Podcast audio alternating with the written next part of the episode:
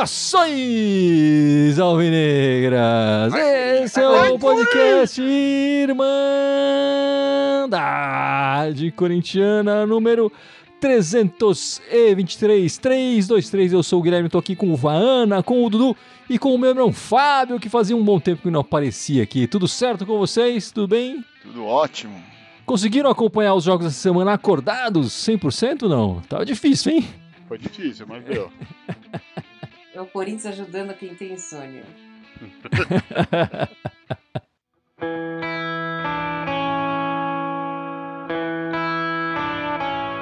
É, meus amigos, dois joguinhos muito sem graças essa semana do Coringão, né? Uma derrota, 2 a 0 para o São Bernardo no meio da semana e agora nessa tarde de domingo um empate sem gols, 0 a 0 contra a Luzinha, fora de casa também, mas fora da casa da Portuguesa, não foi nem no Canindé, o jogo lá em Brasília, né?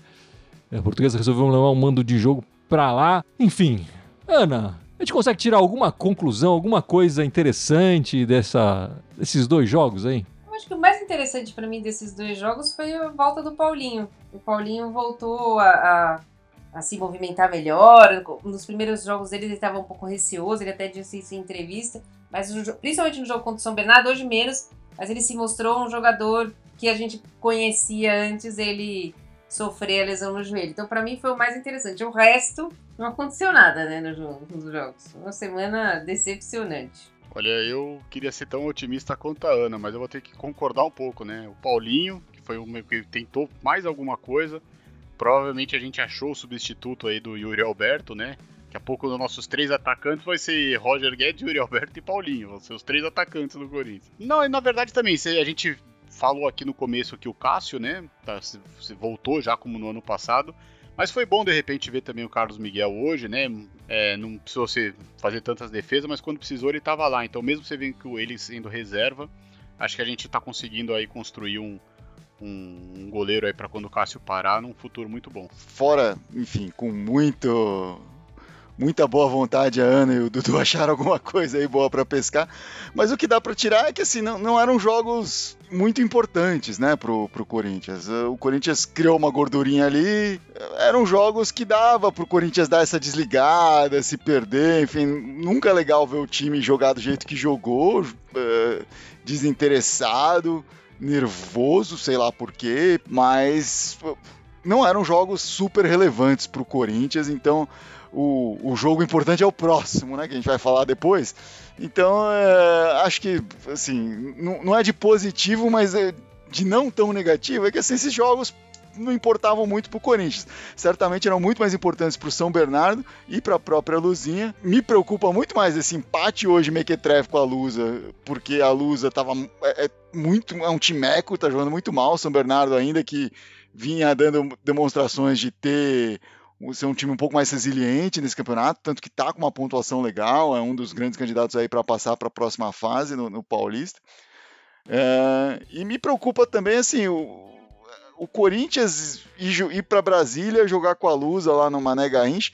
O que, que, o Corinthians ganha com isso? Ele tira algum, alguma grana disso também? Ou, ou, tipo, pagam a Lusa, beleza, a Lusa ganha, vende o mando de campo, enfim, TV ganha, etc. Brasília ganha que vê o Corinthians, apesar que hoje não sei se ganhou muito, mas o que, que o Corinthians leva com isso a não ser o estresse assim da viagem, tipo um campeonato paulista regional que teria essa vantagem de pô, com a Lusa jogar aqui em São Paulo tranquilão do que, enfim, ter que fazer uma viagem até Brasília e tudo mais, né? Acho que só não, acho que não ganha nada, né? Deve ganhar passagem, estadia, enfim.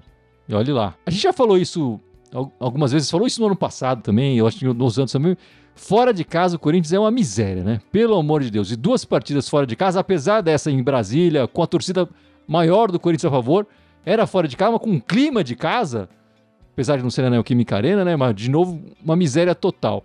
É, segundo aqui os, os, dados do SofaScore que eu puxei aqui, do, tinha um pessoal comentando lá no Twitter, é, foram cinco jogos fora de casa, apenas nove finalizações do Corinthians no gol adversário.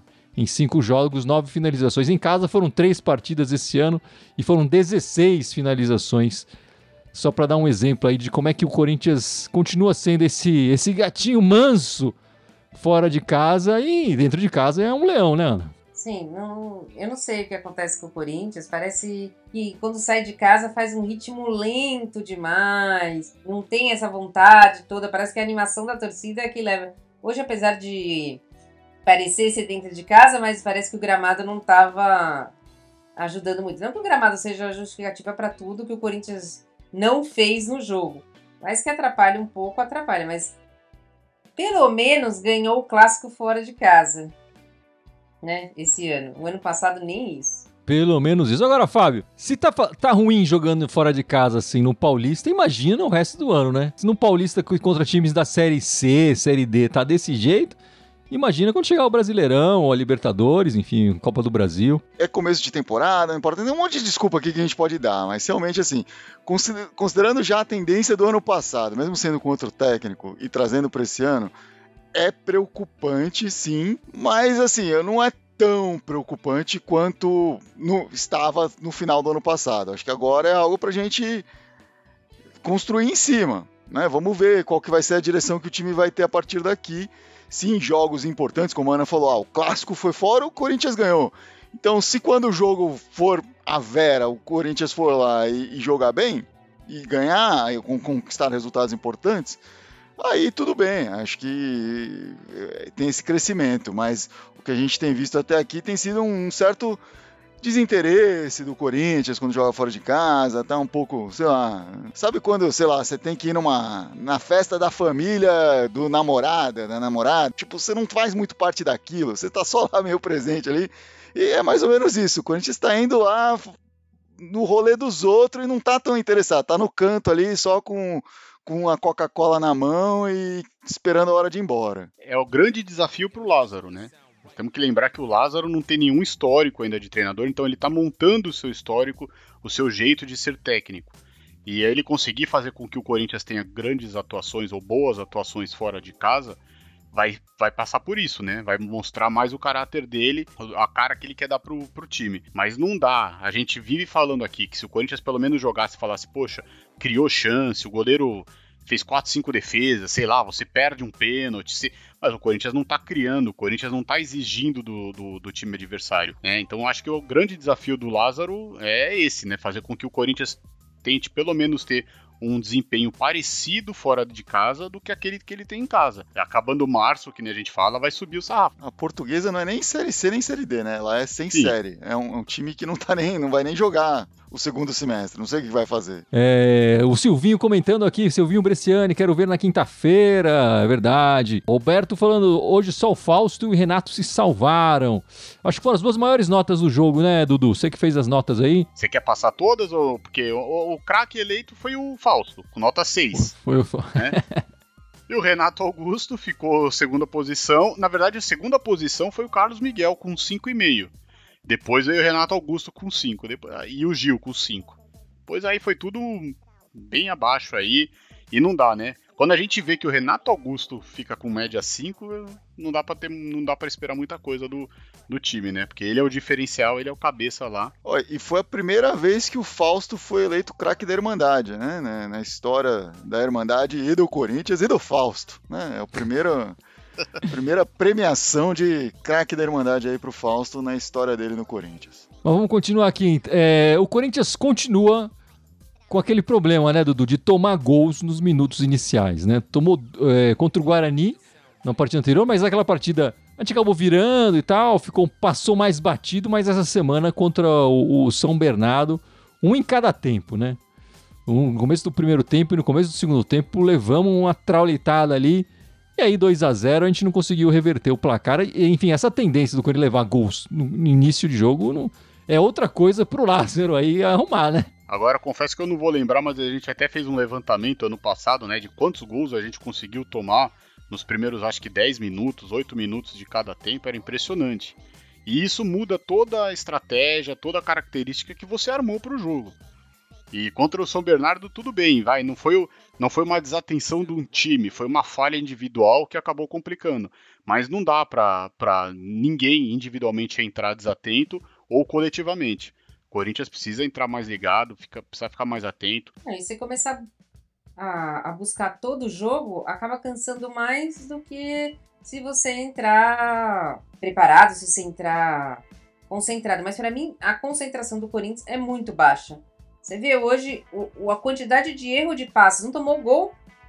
Ótimo hoje, não tomou gol no início, mas a quantidade de erro de passe por, por falta de concentração hoje foi absurda. E isso pode acabar prejudicando a gente na sequência do Campeonato Paulista esses dois gols contra o São Bernardo, por exemplo, né? O primeiro, um pênalti ridículo do Balbuena. Nunca vi o Balbuena fazer isso no Corinthians, né? Já deu a vantagem ali para os caras e, como a Ana falou, faz correr atrás. E aí no segundo tempo, mesma coisa, né? É, falha de, de atenção aí, desconcentração mesmo. Essa, isso é algo que o Corinthians tem que tomar conta nos próximos. ao longo da temporada aí, né? É, e a gente falou aqui desses gols no início, claro, falar do Balbuena, é, e aí já puxar também pro outro paraguaio, os dois muito mal esse ano, né? Do Romero eu esperava pouco, ele tá entregando menos ainda.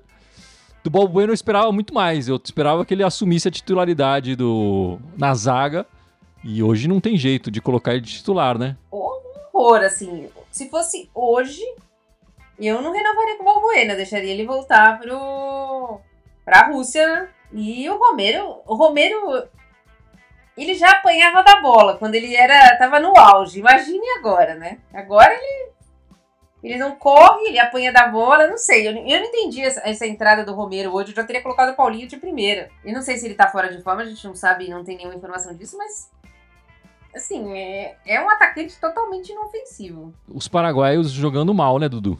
Infelizmente, porque o Balbueno até ano passado, mesmo quando ele chegou que aparentava estar tá com uma forma muito pior, ele até fez uns bons jogos, né? Agora que teve todo o descanso, tudo, a preparação, ele não. Não sei o que aconteceu que ele não voltou tão bem. E o Romero é. é assim, é, também não sei se ele tá com questão de fora de forma, tudo, mas, pô, foi o oitavo jogo. Então ele já tá um tempo com o elenco, ele já tá treinando, ele tem que ter condições mínimas de poder atua, atuar aí pelo menos 45 minutos em alta intensidade. Ele não é um jogador tão velho, a gente sabe que o físico é o forte dele, mas a gente precisa de um cara que também faça gol, né? O próprio Gui aí já levantou, faz muito tempo que ele não faz gol, acho que agora já passam de 30 jogos, né? Porque ele vai entrando. E, e é uma pena também que a gente não tá vendo tantas oportunidades, com exceção do, do Matheus Araújo, um pouco pra molecada, né? De repente, hoje, se ele queria tirar o Roger Guedes, sei lá, colocasse o Wesley. Mas é uma pena a gente ver os paraguaios assim, né? E assim, o Romero, tudo bem não fazer gol, mas dar uma assistência, né? Ou brigar mais pela bola, ser aquele cara que pelo menos dava um, deixava a raça em campo. A gente ia ficar mais feliz, mas a gente tem visto bem pouco disso. O que, que você tá achando dos paraguaios, Fábio? Divido com você a questão do Romero. Não esperava muito dele, principalmente no começo. Ele tá vindo do campeonato mexicano, que é um campeonato com intensidade baixa e muito menos jogos do que o Campeonato Brasileiro. Mesmo assim, esperava mais, como o Dudu falou, já está jogando alguns jogos. Queria ver um pouco mais dessa entrega dele que, que era a característica dele, né? Assim, tinha jogos que ele se destacava e quando ele não se destacava, ele pelo menos corria para Dedel e fazia uma, uma diferença ali na raça, né? Dava, enchia os olhos do corintiano e falava, pô, não jogou nada, mas pelo menos tentou. Dessa vez não está nem tentando. Então, a grande decepção mesmo é o Balbuena, né? Que o Balbuena, ano passado, entrou bem no time e esse ano tá, tá deixando muito a desejar. Não, não sei o que, que está acontecendo ali do ponto de vista técnico, emocional dele, não acho que seja um problema físico. O lado bom assim é que o Corinthians tem outras opções na zaga, né? Enfim, tem o rodízio e tal, mas tem outras opções na zaga que dá para dar uma cobrir ali enquanto ele se recupera e espero que ele se recupere, assim como espero que o Romero pelo menos volte a demonstrar essa raça aí conforme ele vai entrando no ritmo de jogo. É, o Antônio Carlos Oliveira, o pior é que quem entra não agrega nada. É, enfim, o Lázaro não está conseguindo fazer essas alterações e, e, e, e o time produzir mais com as alterações, né? Mas também porque eu acho que ele faz sempre as mesmas alterações. De jogadores que estão entrando abaixo, que a gente sabe que estão abaixo. Romero está abaixo, talvez não tivesse entrado hoje antes do Paulinho. Talvez é, ele não dá chance para nenhum outro ele, ele, outro atacante, como o Dudu falou, Wesley, Arthur Souza. Agora deve voltar os meninos que estão no, no sub-20. Eu espero que ele dê mais chances ali. O Giovani fazendo uma boa competição ali pela ponta direita, que é onde joga mais o Romero. Tem que entrar antes dele. Então, acho que porque ele também não ousa muito. O, a gente já tem a gordura, a gente já falou isso aqui, a gente já tem a gordura. Tenta de, um pouquinho diferente. Ser um pouco diferente do normal. Coloca o Arthur Souza, coloca o Wesley, coloca o Matheus Araújo para tentar um pouco a gente ver alguma coisa diferente. Porque se ele colocar sempre as mesmas pessoas que não estão rendendo, não é, o resultado vai ser sempre o mesmo. É, não dá, né? E o Dudu é um grande, né, incentivador da molecada, né? Tá sempre pedindo aqui para colocar mais a garotada em campo, né, Dudu? Ah, é verdade, né? Eu acho que a grande chance deles, que nem falei aqui já do Wesley, a Ana lembrou bem, o Arthur já ficou no banco, né? Agora vai voltar o Giovani, o Pedro ainda é muito novo, mas enfim, também a gente precisa esperar um pouco a questão aí do Biro. Mas é, o Paulista é a grande oportunidade deles. E a grande oportunidade é para o Lázaro também ver se pode contar com eles para o resto da temporada. Precisa testar essa molecada. O Corinthians não tá com uma, um plantel tão grande. Então, se eles não tiverem a oportunidade de mostrar serviço, que nem fiquem também no Corinthians, que negociem, que emprestem, porque ficar lá somando jogadores não, não dá, né? O momento de testar a molecada é agora, no Paulista, principalmente esses jogos que a gente já falou, ah, de repente não são jogos tão importantes, tão relevantes para o Corinthians, que estava vindo de três vitórias seguidas, que estava num momento bom, então é, não são jogos com extrema pressão, dava para mesclar mais o time e ver o gás que dá para tirar dessa molecada, né? Acho que esse é o momento. A gente está tendo o, benefício raro de ter aí um campeonato paulista que não terá é, interferência de outros campeonatos no meio, né? A gente vai jogar o paulista, só o paulista, então é o momento, assim, é, de, de, de colocar essa molecada, né? De, de fazer isso com, com podendo treinar um pouquinho mais, podendo ajustar melhor o time, né? Mas a Ana trouxe aqui a, a, a, o destaque né, do Paulinho entrando aqui, voltando. E eu vi muita gente na, na partida anterior o, o, comentando que o ah, colocou o Paulinho, pô, mas vai colocar um volante. É, o time precisa atacar e vai colocar um volante. A gente já cansou de falar aqui, né, Dudu? O Paulinho não é volante faz tempo, né? Não, não, não, não... Tem que mudar esse pensamento, né? É, ele desde que retornou pro Corinthians ano passado, talvez seja o único jogador que não tem função ainda, né? No, ninguém sabe a função dele, pelo menos ele começou assim. Agora a gente vê que o, o Lázaro tá, tem apostado mais nele, né? Mais adiantado. De repente vai ser aí, que nem a gente já brincou aqui, o reserva do Yuri Alberto. Não temos, né, reserva pro Yuri Alberto, mas o Paulinho é um cara que chega muito na área, finaliza. E a gente espera que ele possa fazer uns gols aí, porque a gente tá precisando, né? E Ana, você acha que ele é já é o nosso melhor reserva para ataque? Ele pode fazer a do Roger Guedes, do Yuri Alberto, do Adson, do Renato Augusto? Acho que menos a do Roger. Acho que ele não tem essa velocidade para fazer ponta. Adson sim, mas não jogar o tempo todo com o Renato Augusto, senão o meio de campo fica sem mobilidade.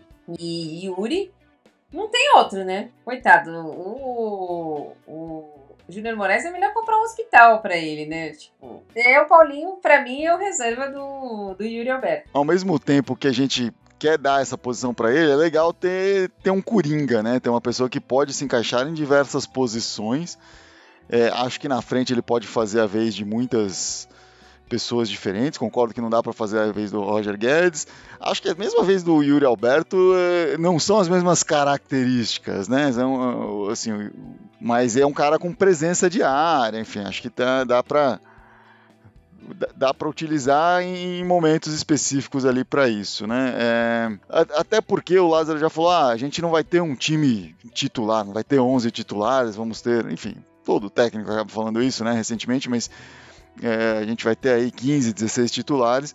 Então o Paulinho vai se encaixar em algum ponto ali a partir do esquema, né? É, só que está ficando cada vez mais claro que esse ponto vai ser mais adiantado do que no, no, no, ali no perto do meio de campo na, na volância, né? E é isso mesmo, não, não tem mais essa de Paulinho volante não. Passa a ser uma opção para o nosso ataque sem dúvida nenhuma.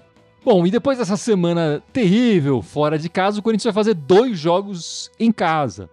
E a gente espera que o aproveitamento do time melhore um pouco, né? Pelo menos nessas duas partidas em casa, né? É, piorar é difícil, né? Na quinta-feira enfrentaremos o 100 Mundial, nove e meia da noite no nosso estádio, né? O Química Arena, e depois no domingo, seis e meia da tarde, enfrentamos o Mirassol também na nossa casa. Tá todo mundo de olho nesse jogo de quinta-feira, né, Ana? Eu espero que toda a desatenção, tudo que a gente falou até agora, seja justamente para fazer um grande clássico, né? Então, tipo, Estamos nos poupando para fazer um grande clássico. Isso é o que a nossa esperança diz, né? Mas a gente vê com um pouco de preocupação, visto que os resultados do ano passado contra eles não foram bons, né? A gente não teve nenhuma vitória o ano passado, assim, acho que nenhum empate também. Três derrotas. Então a gente vê com um pouco de pé atrás, mas espero que esse ano seja diferente e a gente faça uma boa apresentação. E Dudu, enfim, no caso do pior cenário, o Lázaro começa a balançar ou não? Primeiro que esse pior cenário não vai acontecer, né? Segundo o nosso coração corintiano, não vai acontecer. Já aconteceu duas vezes seguidas, não dá para acontecer três, né? Mas é um grande desafio para ele também, né? Até porque ele tem fez um clássico já fora de casa.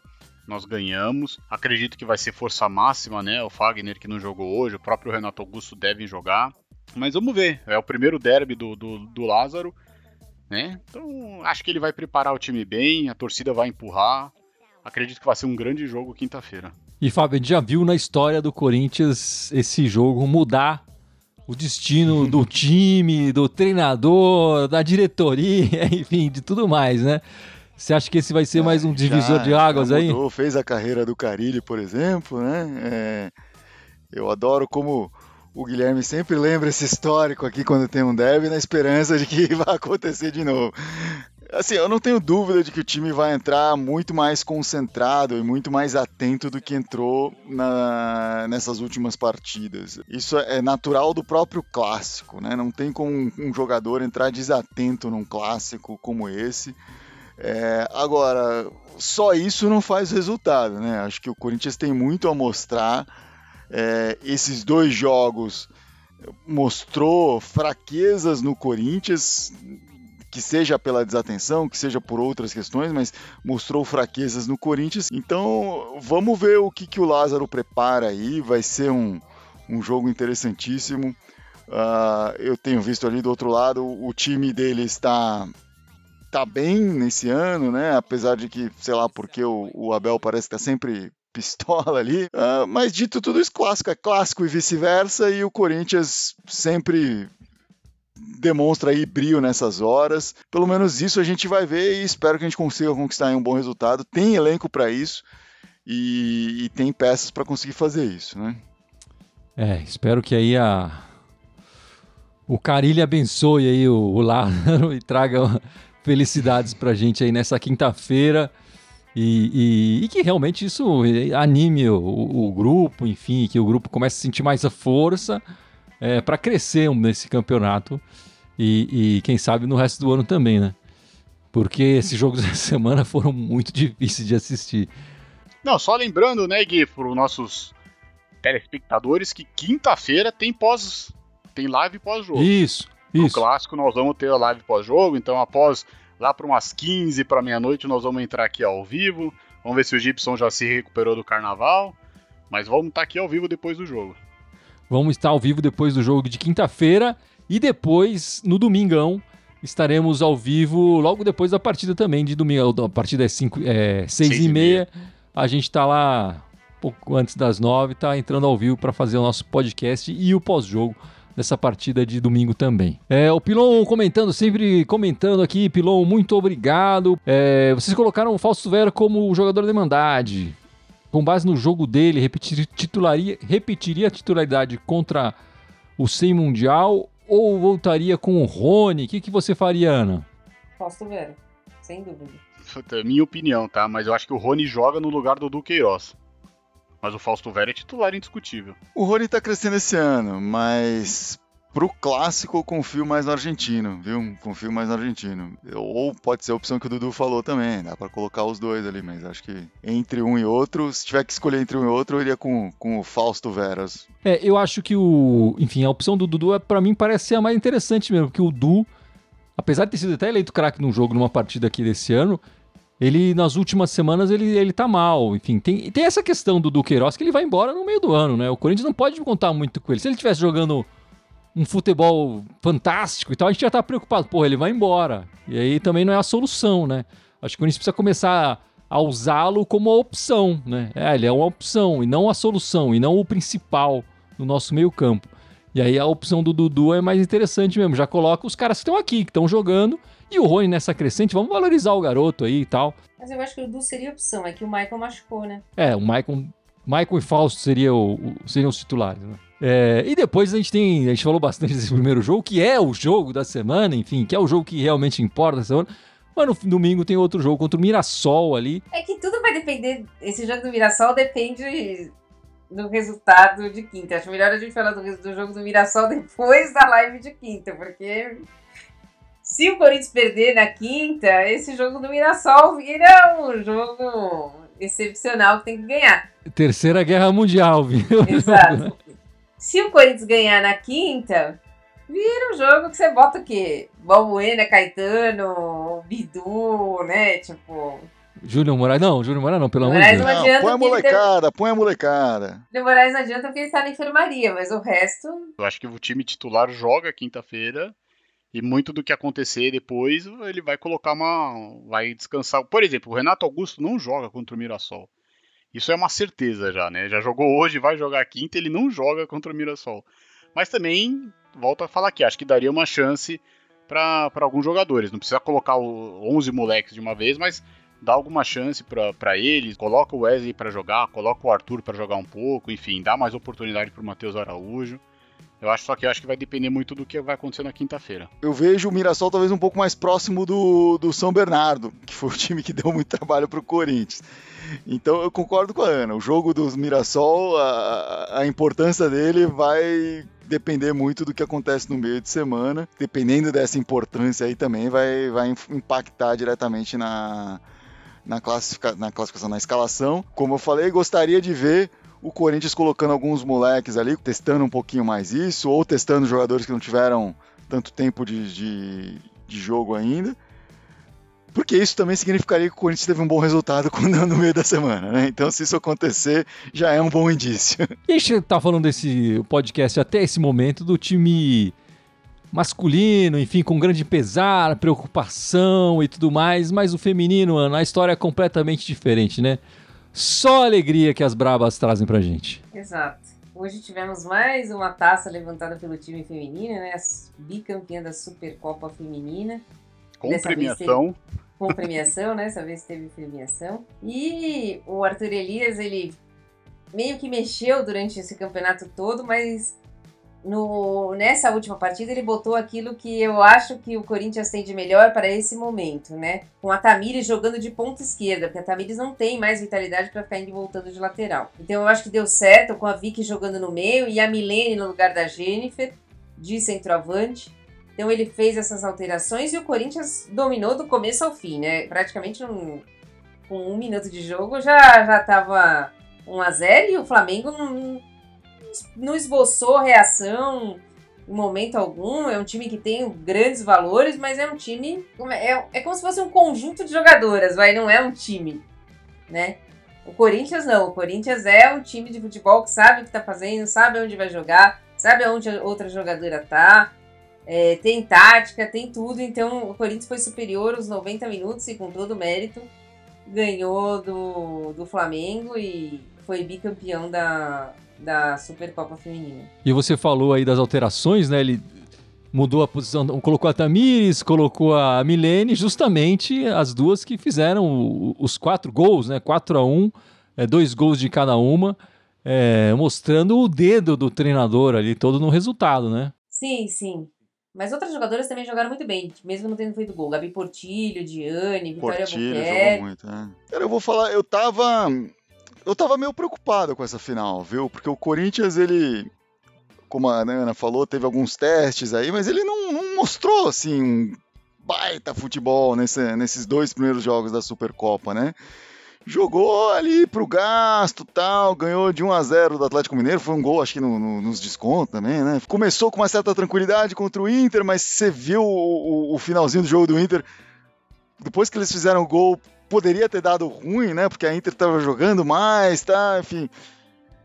E foi exatamente o contrário do que eu esperava. Só que entrou o que a Ana falou, né? O, o técnico, a tática, fora a, a experiência, a cabeça, o mental, tudo isso, né? E fazendo um gol com menos de um minuto assim, de, de jogo, deu toda a tranquilidade que o time precisava com a experiência de ter uma Milene na frente, uma Tamires, é, essas jogadoras também que a gente já falou aí que estão crescendo, a, a, Gabi Portilho, para mim eu achei que ano passado ela já jogou muito, achei que ela ia brilhar mais ainda, tal, ia ser um ano que ela ia estourar. Começou muito bem esse ano já, então acho que o Corinthians dá, dá mostras aí de que talvez no ano passado, aquele final do brasileiro tal, e, e parecia ali que estava mostrando que talvez tivesse um, uma mudança no, nas forças do futebol feminino e o Corinthians mostrou ali que nesse começo de ano que não é bem assim, que tá aí para para ficar e tá mostrando bem e isso mesmo com o time desfalcado, né? A Zinedine Zanotti não tá aí no,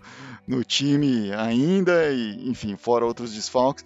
Então acho que é, foi, foi muito bom ver esse Corinthians jogar desse jeito, jogar com essa liberdade, com essa vontade e, e, mostrar o porquê que o Corinthians é a grande força a ser batida no futebol feminino brasileiro a, ainda. É um time que está em paz e tranquilidade.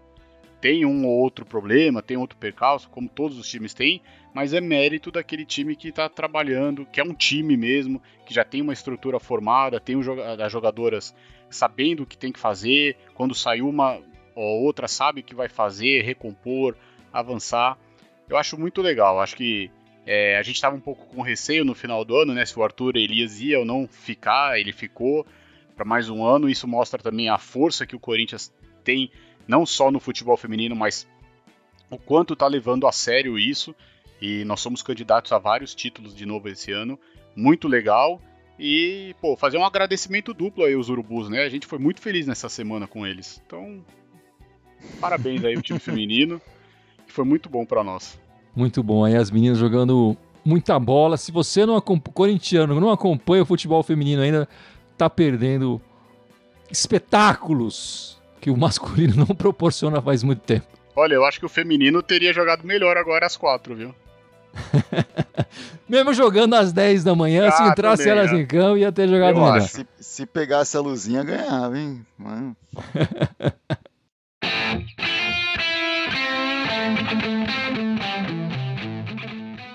Mas é isso então, meus amigos. Chegamos ao final do podcast 323. Mas antes de terminar, o meu irmão Fábio vai lembrar as nossas redes sociais, certo, meu irmão? vou, vou lembrar aí, vamos tentar aí, vamos lá. É, estamos ao vivo no Facebook, no YouTube e no Twitch, é isso? Twitch, Twitch exatamente. É, a última vez que eu fiz a live, que participei disso, a gente nem tava no Twitch, então já tem uma mais aí para lembrar. É, estamos com o, o, podcast em áudio no SoundCloud, no Spotify, no Deezer, no iTunes. É, e além disso, estamos no Instagram, no Twitter, no Telegram e no. E mais alguma que eu esqueci aqui. TikTok. o TikTok, olha só. Assistam o Gibson no carnaval no TikTok, né? É. O Gibson deve estar tá lá no TikTok. Mas é isso então, meus amigos. Vamos encerrando. É, muito obrigado pela participação de todos. Semana que vem, quinta-feira e domingão, estaremos ao vivo aqui comentando do Coringão. Muito obrigado e vai Corinthians! Vai, vai Corinthians! Corinthians!